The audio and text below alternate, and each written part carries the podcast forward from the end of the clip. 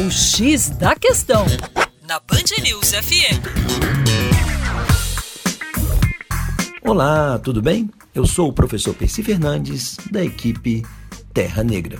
E você, já entrou em uma gruta antes? Pois bem, as grutas são talvez os exemplos mais espetaculares dos efeitos combinados do intemperismo e erosão pela água subterrânea. À medida que a água subterrânea percola através de rochas carbonáticas, ela dissolve e alarga as fraturas originais e aberturas para formar um sistema complexo e interconectado de fendas, grutas, cavernas e correntes subterrâneas. Uma gruta é normalmente definida como abertura na superfície, formada naturalmente e que é geralmente ligada à superfície, grande o suficiente para que uma pessoa possa entrar.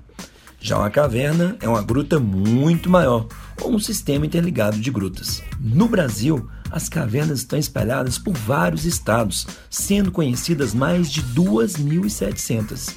As maiores estão situadas na Bahia, como é o caso da Toca da Boa Vista, em Campo Formoso, que está entre as 20 maiores do mundo, com mais de 92 quilômetros de extensão. As cavernas calcárias, por outro lado, estão concentradas principalmente na bacia do Rio das Velhas, aqui em Minas Gerais, onde se destaca a bela Gruta de Maquiné, no município de Cordesburgo, com cerca de 440 metros em linha reta. Famosa também é a Lapinha, na região de Lagoa Santa, que mede 550 metros de comprimento.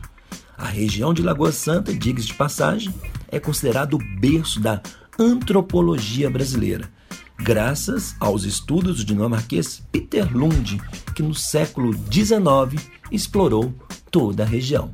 Para mais, acesse o nosso site educaçãoforadacaixa.com.